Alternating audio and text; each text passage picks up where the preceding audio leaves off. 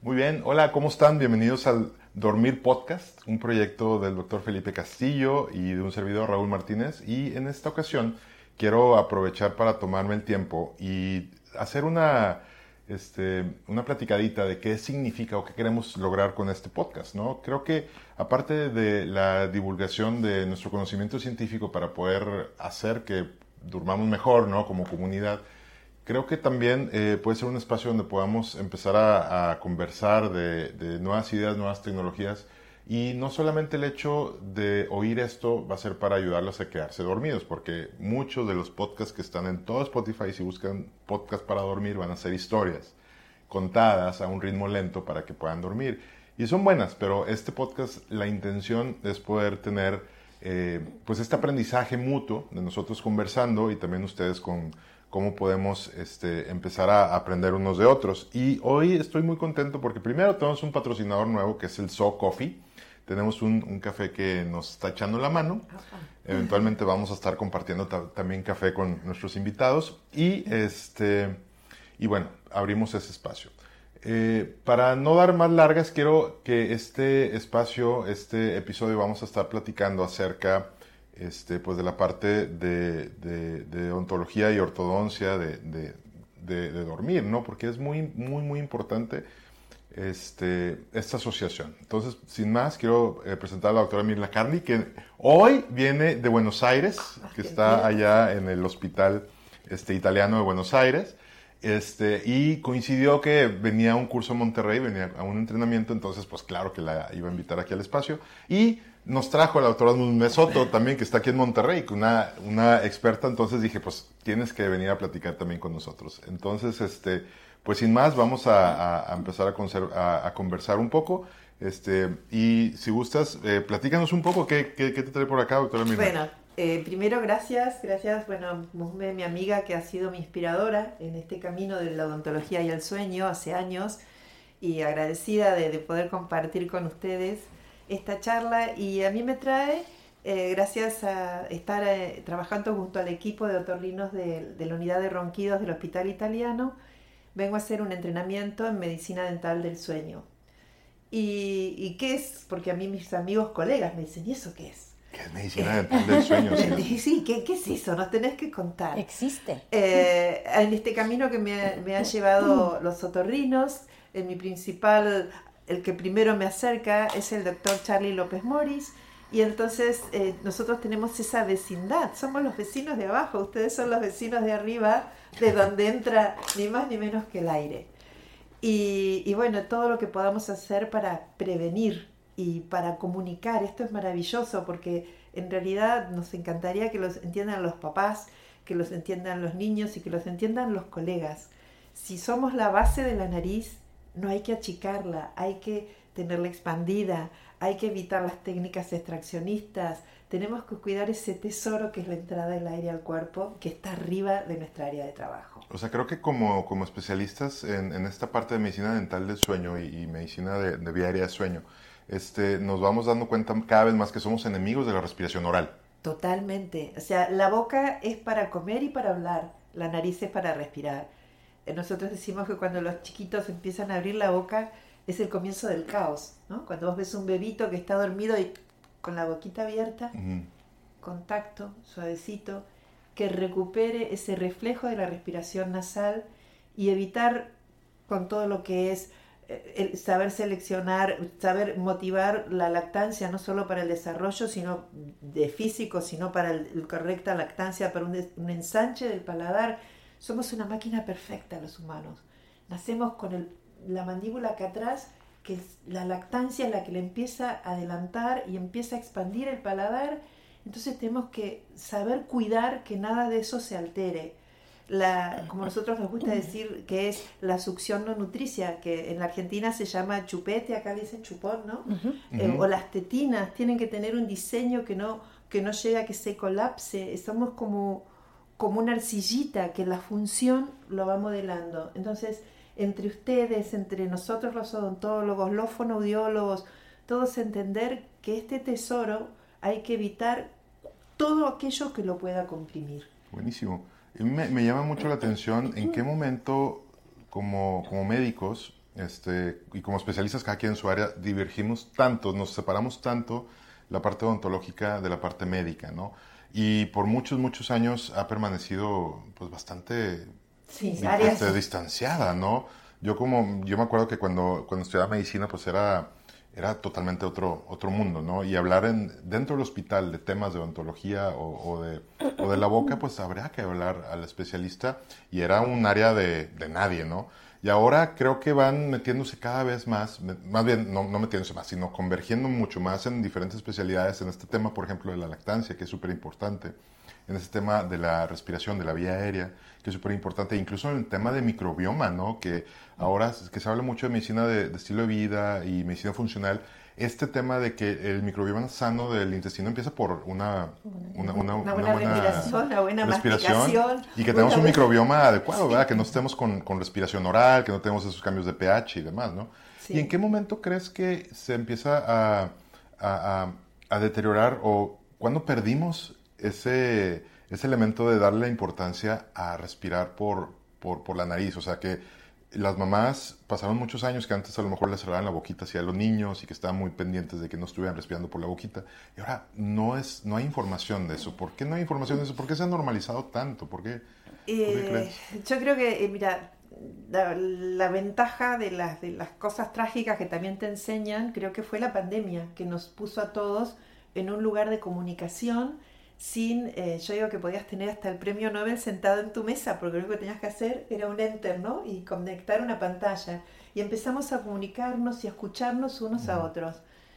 En, en mi caso personal eh, fue la generosidad de todo este equipo del italiano, Verónica Sartori, Paula Massey, Sebastián López, Charlie, la fonodióloga con la que yo trabajo en Buenos Aires, Erika Postano, o sea, como que nadie se cree, estamos todos igual y todos nos necesitamos.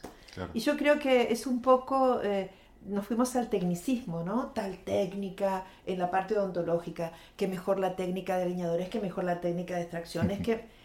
Y en realidad, cuando nace la ortodoncia, se basa Angle en unos, unas pinturas que, de un abogado que se había ido en el 1700 a vivir al oeste americano. Y él empieza en esas pinturas a eh, mostrar cómo los bebés eh, les daban de mamar las, las, las indias y lo dejaban que se, se durmieran con, con el pezón en la boca, lo despegaba, eso que decías vos, ¿no? La boquita pegada. Y él entonces empieza a comparar que esos chicos del oeste, que quizás eran más ruda su vida, con una alimentación más dura, eran más sanos que los chicos del este, que tenían la comida, ya una lactancia hasta más pudorosa, ¿no? Eh, una comida más, más blandita. Y de alguna manera lo que nos ha perdido también es todo esto de, eh, de la alimentación, ¿viste? papilla y los potecitos, y cuando llegó también la lactancia, eh, a- la alimentación artificial, o sea, la leche artificial fue algo terrible en el desarrollo de los chicos.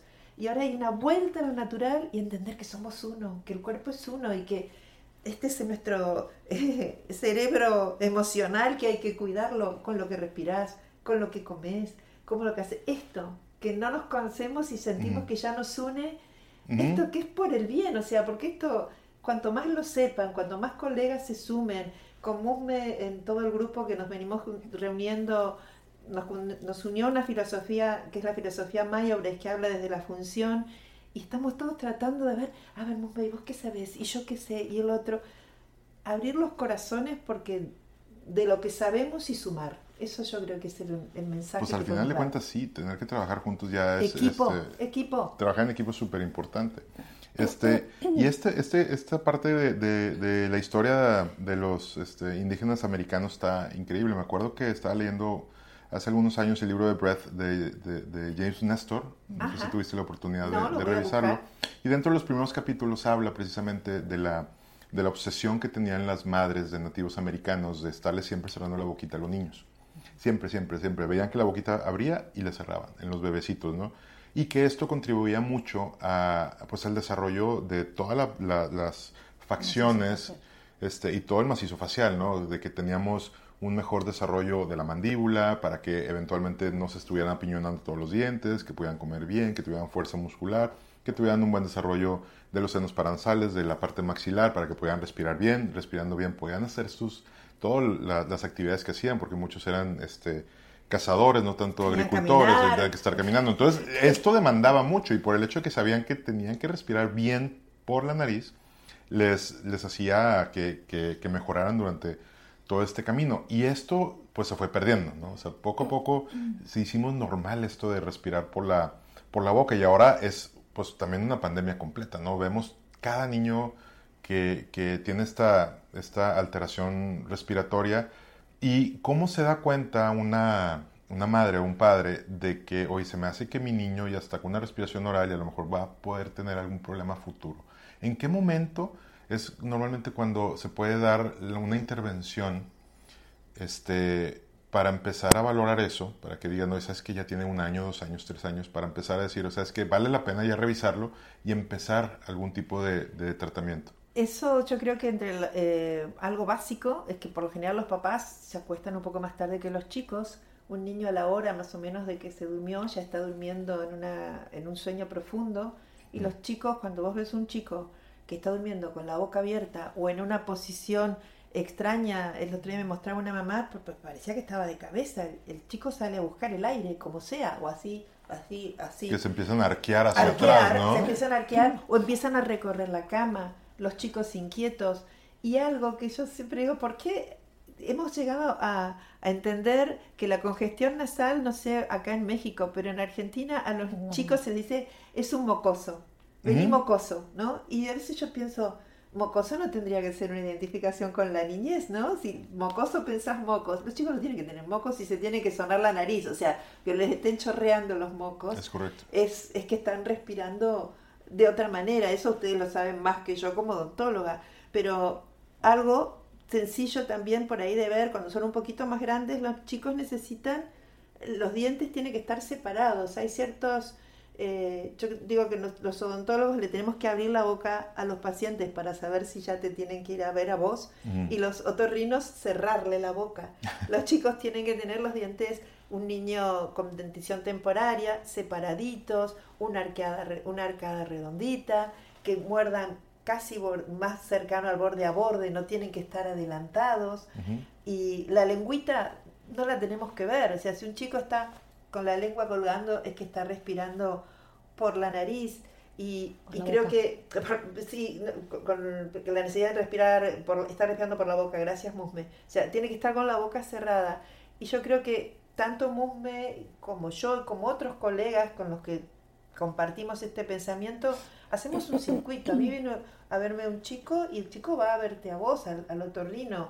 Eh, y después el otorrino, si ve algo, también va a ver a la fonoaudióloga. O sea, nadie puede ver solo. Ustedes, si ven que un chico lo tienen con una congestión, que vaya al otorrino, que vaya al odontólogo a ver, porque hay, un, hay algo en la boca. Sí, total. Y si nosotros al revés vemos que el chico tose, que está con, anda, anda al otorrino y sacar eso que se suele decir, espera que crezca. El chico es hoy. Es, es, difícil ese, ese tema que siempre dicen, no, espera que crezca, se le va, se le va, se le va a volver. ¿Y, ¿Y, en qué momento? O sea, a, los dos años es la primera visita que deben de ir a, al odontólogo, al dentista, o hay un estándar para eso, para empezar a identificar problemas tempranos? Sí, sobre todo eh, podemos nosotros aconsejar, y bueno, te paso a vos, Musme, porque he tomado el micrófono, pero ver qué, qué, qué chupete está usando, qué come. Los chicos tienen que comer comida dura, todos somos de decir, a ver, no, la, la pechuguita, el lomito, hay que comer, hay que masticar.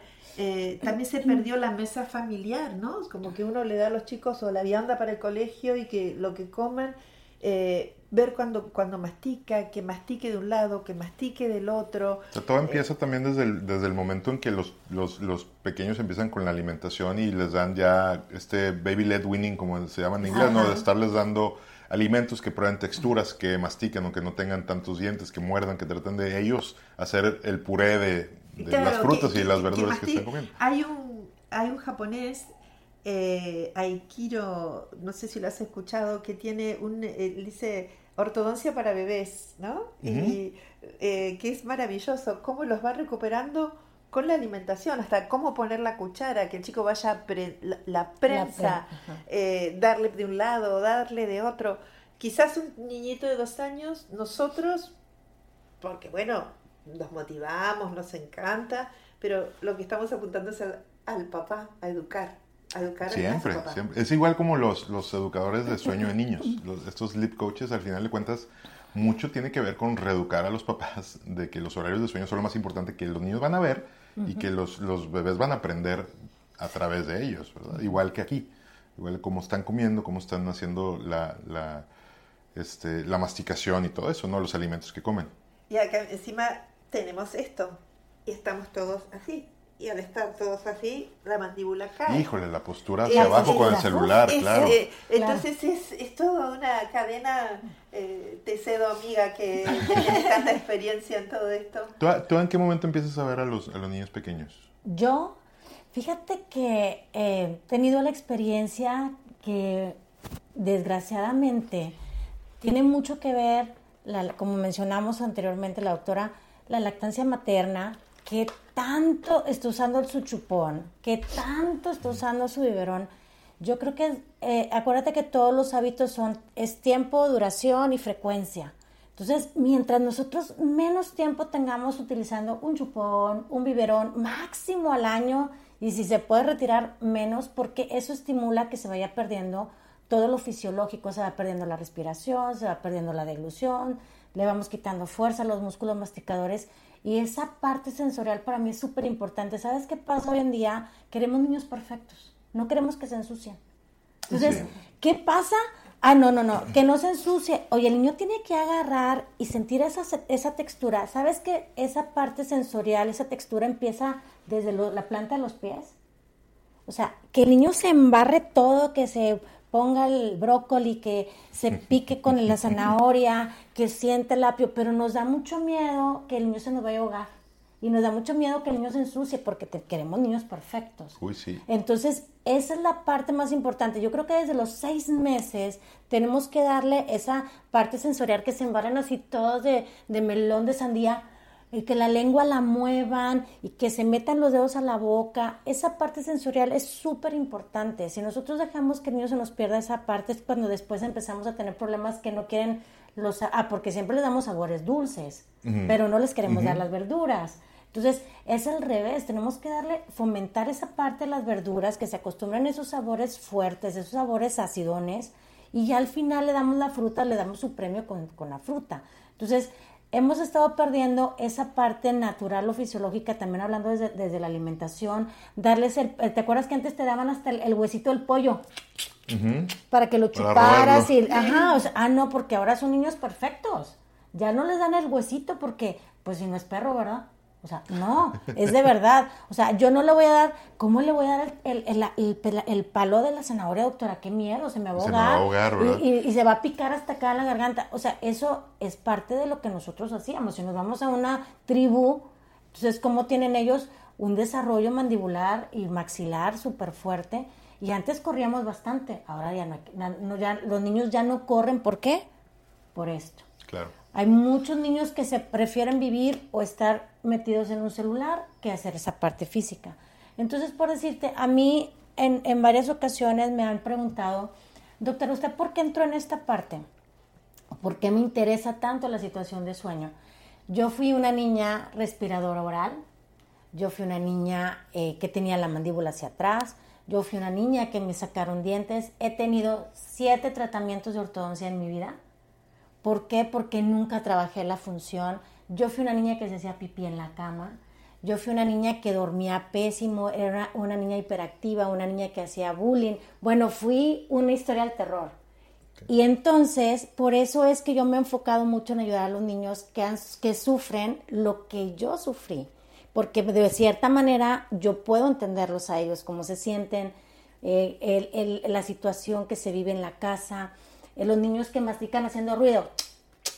Yo fui de esas niñas que vete para allá y no te voy a dar premio, no te voy a dar la galleta y no te voy a llevar y porque estás masticando con la boca abierta y haciendo ruidos. Y no haces caso para y, cerrar. Y no haces caso, no cierras la boca. O sea, no era yo, era mi situación fisiológica, en la forma en la cual yo respiraba, en la forma que yo me sentaba, en la forma que yo masticaba, que me hacía estar haciendo esos ruidos. Y fui una niña pues vamos a llamarlo de cierta manera, a lo mejor maltratada, pues en la casa, ¿por qué? Porque, oye, pero ya tienes seis años y te sigues haciendo pipí, o sea, ¿qué te pasa? Y entonces eran regañadas, me sentía mal porque no podía quedarme a dormir en casa a mis primos. Entonces, esa parte emocional que te afecta, en realidad, para mí es muy importante poder ayudarlos. Y por eso es que cada vez me enfoco más con los niños.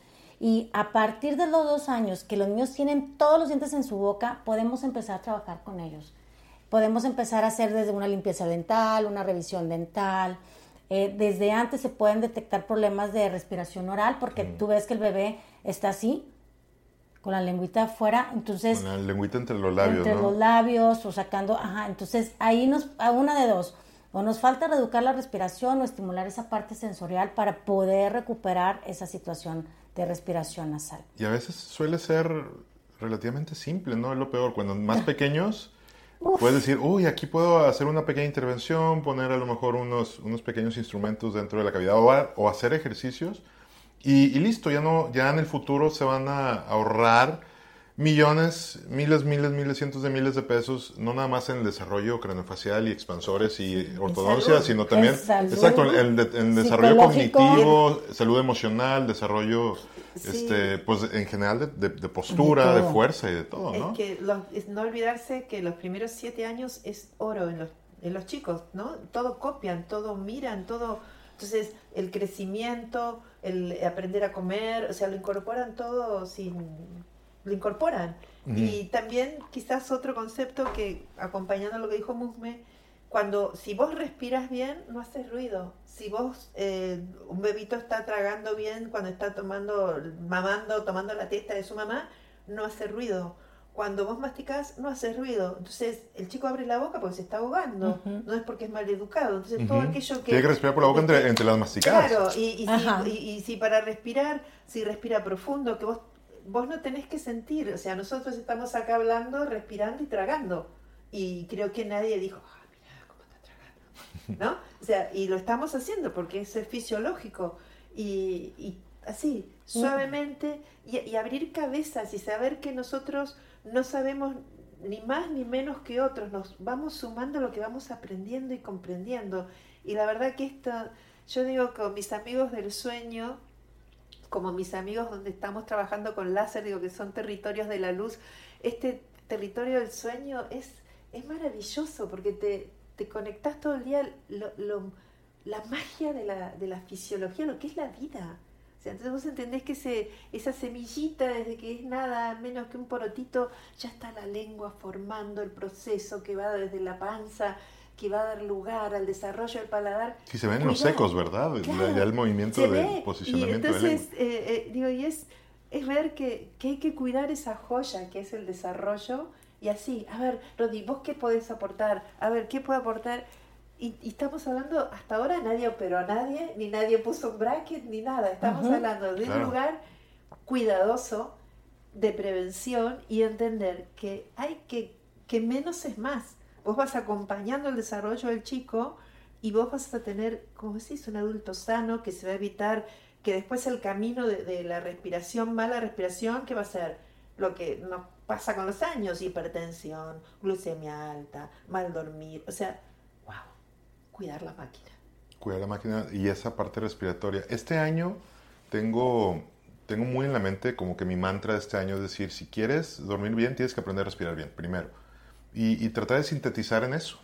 Ya como cirujano de vía aérea, cirujano de nariz y entrenarme con diferentes especialistas, este, como, como, odontología que está especializada en medicina dental del sueño, que se me hace súper, súper valioso.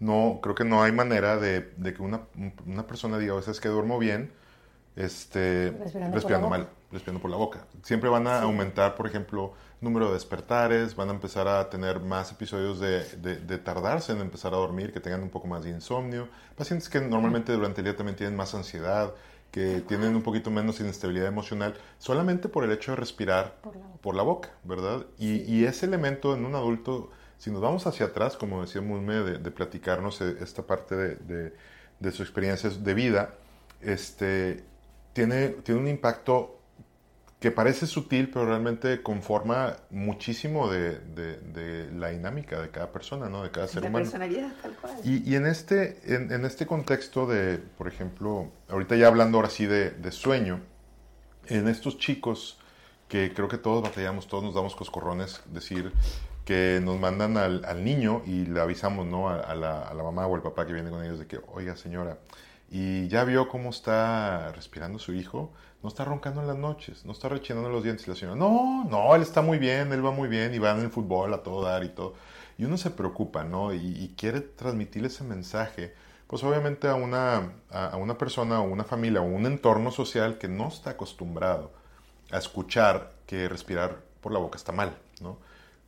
¿Qué, ¿Qué, han encontrado herramientas para poder platicar con, con los papás de los pacientes pequeñitos de empezar a hacer conciencia de esta respiración y no nada más decirle, es que mira, ya vamos a empezar a usar el, el, el paladar o vamos a empezar a, a, usar esto, sino tratarlo de aterrizar un poquito más, porque yo como con adultos batallo.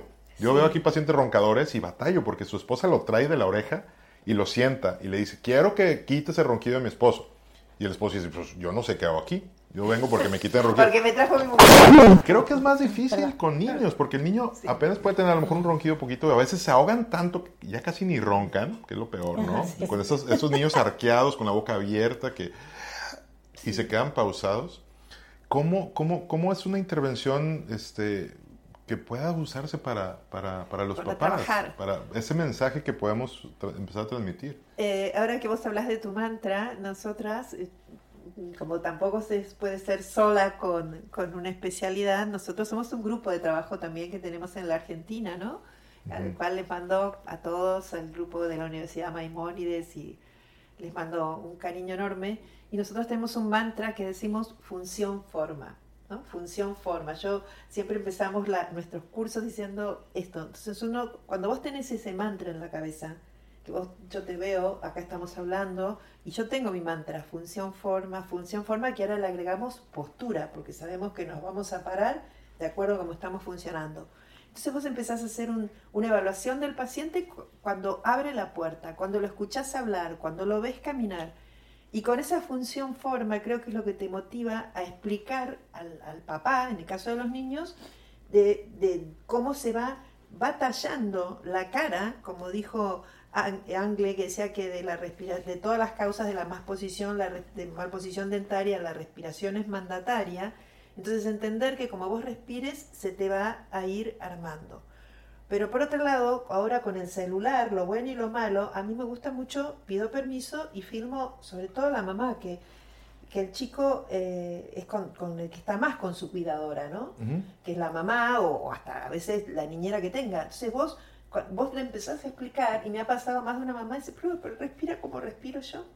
Entonces ya esa, esa recuperación también eh, tenés que sumar, o se te suman por propia voluntad, los papás o los otros hermanos y entender que lo que tenemos que cuidar es la función a un nivel tal que por eso necesitamos que la, la nariz esté descongestionada, recurrir a la, fono, a la en Argentina trabajamos y tenemos excelentes fonoaudiólogos que también te ayudan con la recuperación de la función, porque si yo le empiezo a poner paladares a un chiquito, un paladar de acrílico, le voy a quitar lo que me está diciendo Musme de la parte cognitiva. O sea, la lengua tiene que reconocer la posición que tiene que tener porque el cerebro, que está acá arriba de todo lo que nosotros trabajamos, también va a registrar donde tiene que estar estacionada esa lengua. Uh -huh. Entonces, eh, yo creo que en la medida que vos lo, lo, internalizás y como profesional vos lo entendés, vas a tener los recursos para motivar a, y para, porque no podés, ¿sabes? Yo estaba ahora haciendo aduana en la Argentina, ¿no? Y había una pareja con un bebé y a veces soy bocona, yo tenía ganas de decirle, le estaban dando de comer un chiquito de dos años con ah, él, sí. no, con, yo creo que se mucha, porque lo importante es, es, comer, ¿no? Pero con esas que venden en las casas de comida rápida, que son esos puré que vienen mm. como en un, como si fueran mayonesa, ¿viste? Mm. O sea, entonces empezás a, a ver, empezás a motivar, lo que no es que tenemos que ponerle cosas a un chiquito, no. Bueno, déjale lo que Musbe, que juegue más con la comida, sentate con él, eh, para dormir, hacer higiene de sueño, contarle un cuento. Léele. O sea, todo es más difícil en tiempo. Eso es lo que nos pasa, ¿no? Si vos le- a un chico le contás un cuento con un libro con, o, o contando algo parte de tu vida, le gusta, se entretiene, un chiquito chico todavía te entiende o podés jugar, como yo le digo a los, a los papás, bueno, a ver, piquito. Empezás a, a darle besitos, así, o, o buscar la manera, o buscar, buscar a través del juego, recuperar la función, porque la función te va a llevar a la forma correcta y como escuché a- en un podcast, eh, yo hice una diplomatura en sueño en la Austral, así que fue eso, entrar al mundo de ustedes es una gloria.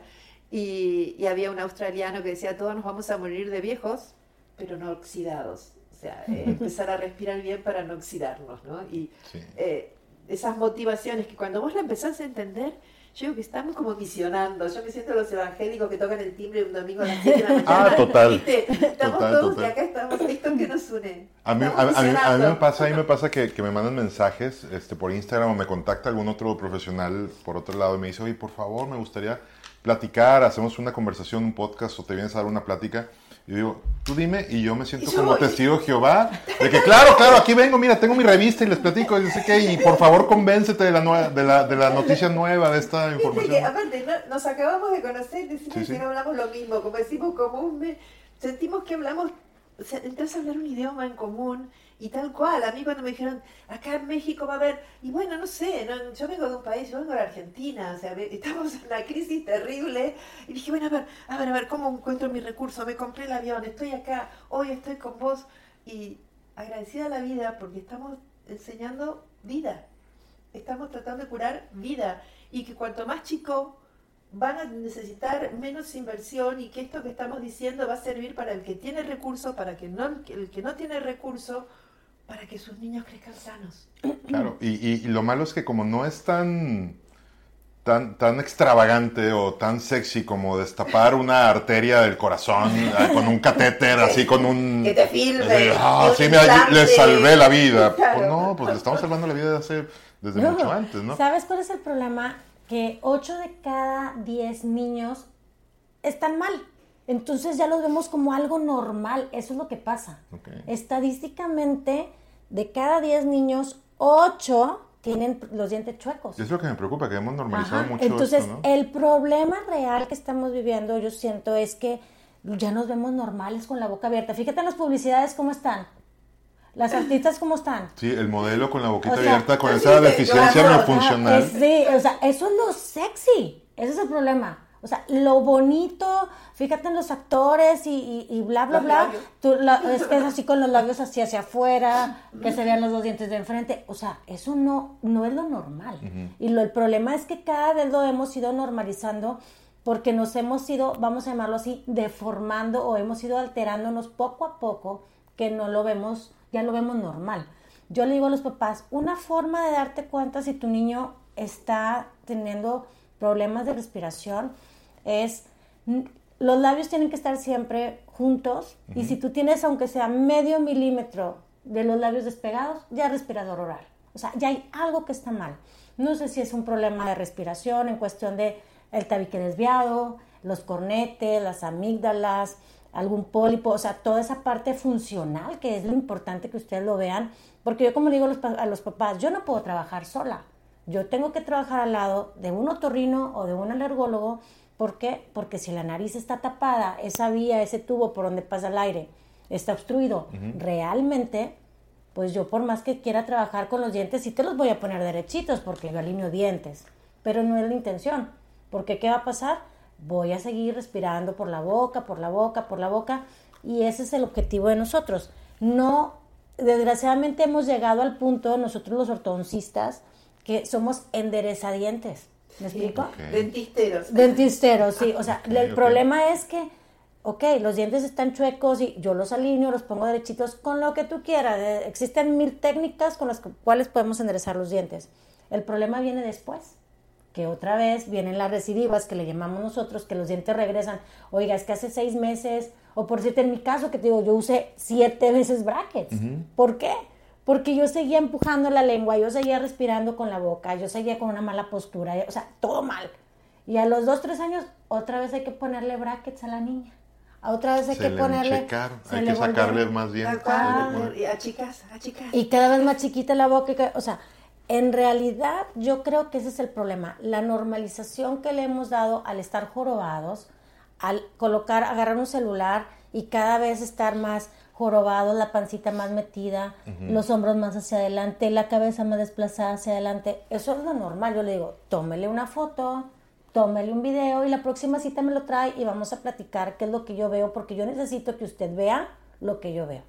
Entonces, y después hay que hacer al niño que vea lo que nosotros vemos para poder trabajar en equipo. Porque este es un tema, en- cuando hablamos de niños, yo siento que este es un tema no nada más multidisciplinario, sino multifuncional en cuestión de que tiene que entrar, por decir, el odontólogo, tiene que entrar el fonoaudiólogo, tiene que entrar el, el otorrino El y el pediatra. papá, el pediatra. El Pero pediatra. el problema es que el papá dice, ah, pero ¿por qué tantos doctores? No lo veo tan mal. No, doctora, está exagerando. Entonces, no es solamente el multidisciplinario, también es el multifuncional porque entra el papá, entra la mamá, el hermanito, la- o sea, el niño implicado. Y entre todos... Y los niños de la, de la escuela, ¿no? Porque luego va a estar el niño también con el con, con las piezas que les ayudan para, para reposicionar, niños pequeños que están en los primeros años de primaria que no tienen ortodoncia, pero dicen, oye, ¿qué traes en la boca?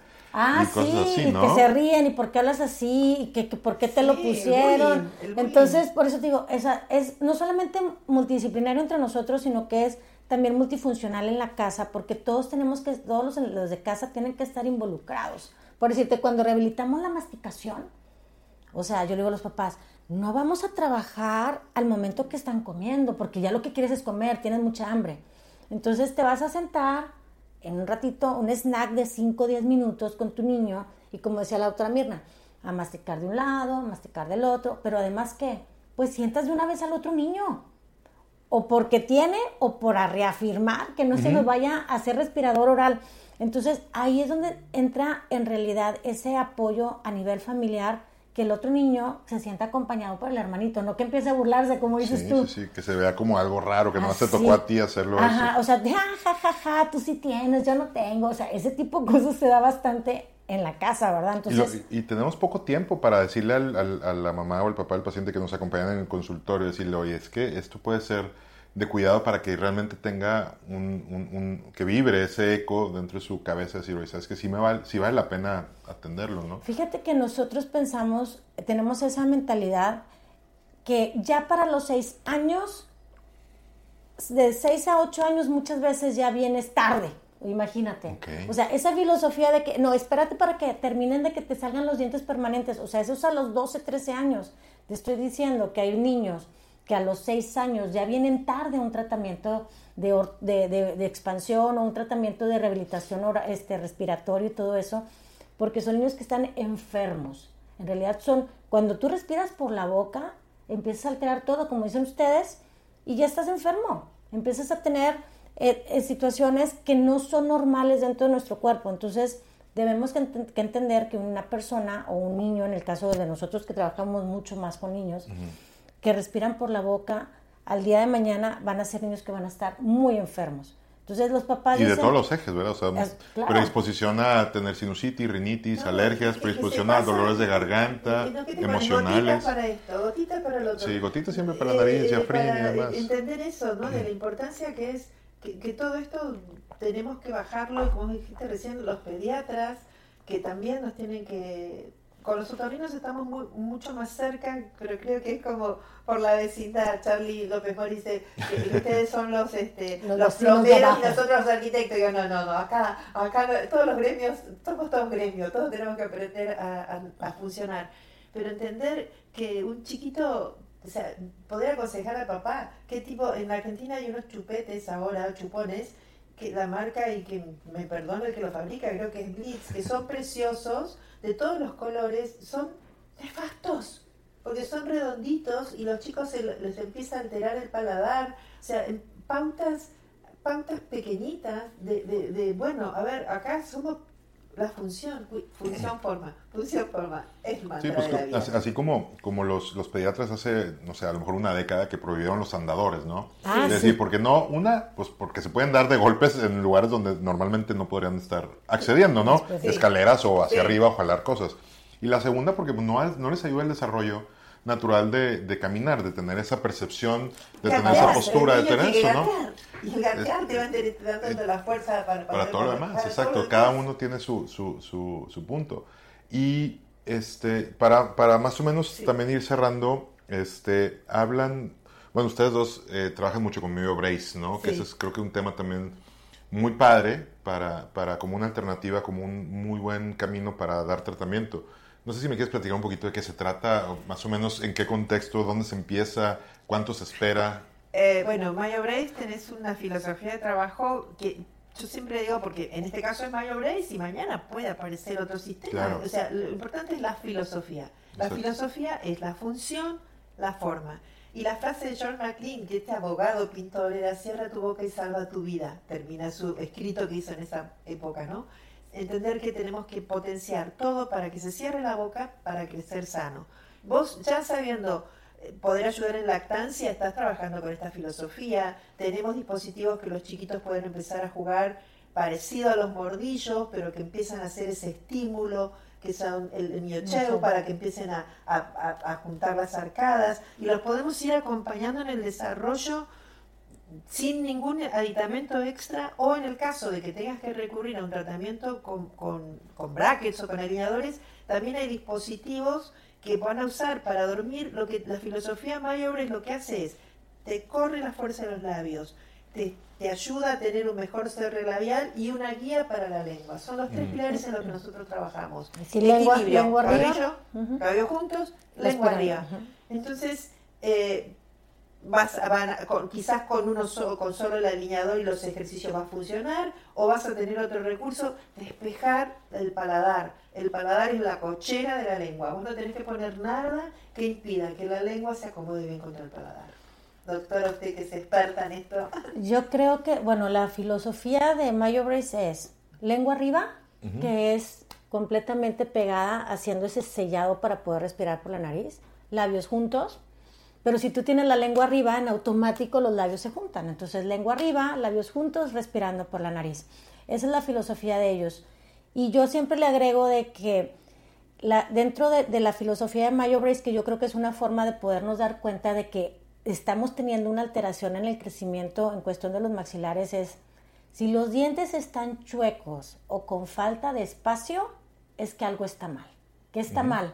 La respiración, la forma en la cual estamos funcionando en cuestión de deglución, la función de los músculos de tu cara, algún hábito que está por ahí que no nos hemos dado cuenta o la postura del cuerpo.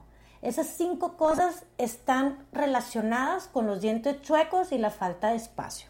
Entonces yo esa es la forma en la cual abordo siempre a mis pacientes y les digo, los dientes están chuecos, algo está mal.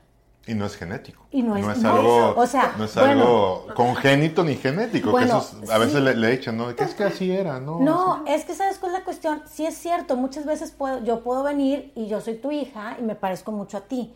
Pero cada vez vas viendo que esa mandíbula se va haciendo más para atrás, empiezan a aparecer aquí los hoyitos y dices, es que sí se parece a mí. Entonces, si le va a hacer algo la, la doctora, ya no se va a parecer a mí. Entonces, o sea, una cuestión, una cuestión es la genética, pero acuérdate que existen esos factores epigenéticos. Ah, fundamentalmente epigenéticas es la técnica. Entonces, esos factores epigenéticos o esos factores externos como la respiración oral, la deglución atípica, ese tipo de la mala masticación o cantidad de, este, estimulación que se le da a nivel de los músculos masticadores, van empeorando o van haciendo que se, esa mandíbula, a lo mejor que tu papá también te pareces a él y tienes 4 milímetros para atrás la mandíbula, se vaya haciendo 6, 8, 10, 12 o al revés, se va haciendo para adelante esa mandíbula. Entonces sí, tenemos un componente genético, pero se puede potencializar esa situación de desarrollo por un factor externo. y, es bien interesante que creo, o como yo lo conceptualizo, esos cambios que se hacen en, la boca, en el esqueleto craneofacial, cuando no se usa la nariz, la boca se va a querer transformar en la nariz. Va a querer generar la resistencia respiratoria, va a tratar de generar que el aire llegue un poquito más húmedo y por eso la lengua se empieza a hacer para abajo o se pone hacia el frente como un torpedo para generar como si fuera cierta resistencia. Y por eso nos transformamos porque el cuerpo y o sea el resto del cuerpo dice espérame no me puedes meter el aire nada más A esa respirando por la boca, a esa velocidad, de todo. Entonces, seco, sí. exacto, entonces la, la boca se transforma a ser un poquito las funciones de la nariz, ¿no? Humedecer, filtrar y, y- y calentar. Calentar. Qué interesante. Sí. Este, pues vamos, vamos terminando. Yo quisiera hacer como un homenaje a, la, a, la, a la odontología de la que yo, de la cual vengo. Eh, nosotros trabajamos en el, en el posgrado de la Universidad Maimónides, que lo dirige la doctora Julia Harfin, que realmente Julia es un emblema en la ortodoncia latinoamericana y mundial, y ella ha llevado a su posgrado el sistema. O sea, nosotros trabajamos con distintos tipos de sistemas con los eh, pacientes que acuden al servicio y todos se llevan su Mayobrés en este caso, pero se lleva fundamentalmente, bueno, Mayobrés porque es el que tenemos en Latinoamérica también, ¿no? Ujú. Que podemos acceder y tiene un- una, una serie de elementos que te permiten manejarlo bien. Y ahora también lo hemos, nos han invitado y lo han incorporado en el posgrado en la Universidad de Buenos Aires. Entonces, en la medida que nos abramos el- la cabeza todos a la función, se va incorporando y esto que estamos hablando, vos un prestigiosísimo otorrino y, y también colaborando para la función y entender con lo que decís vos.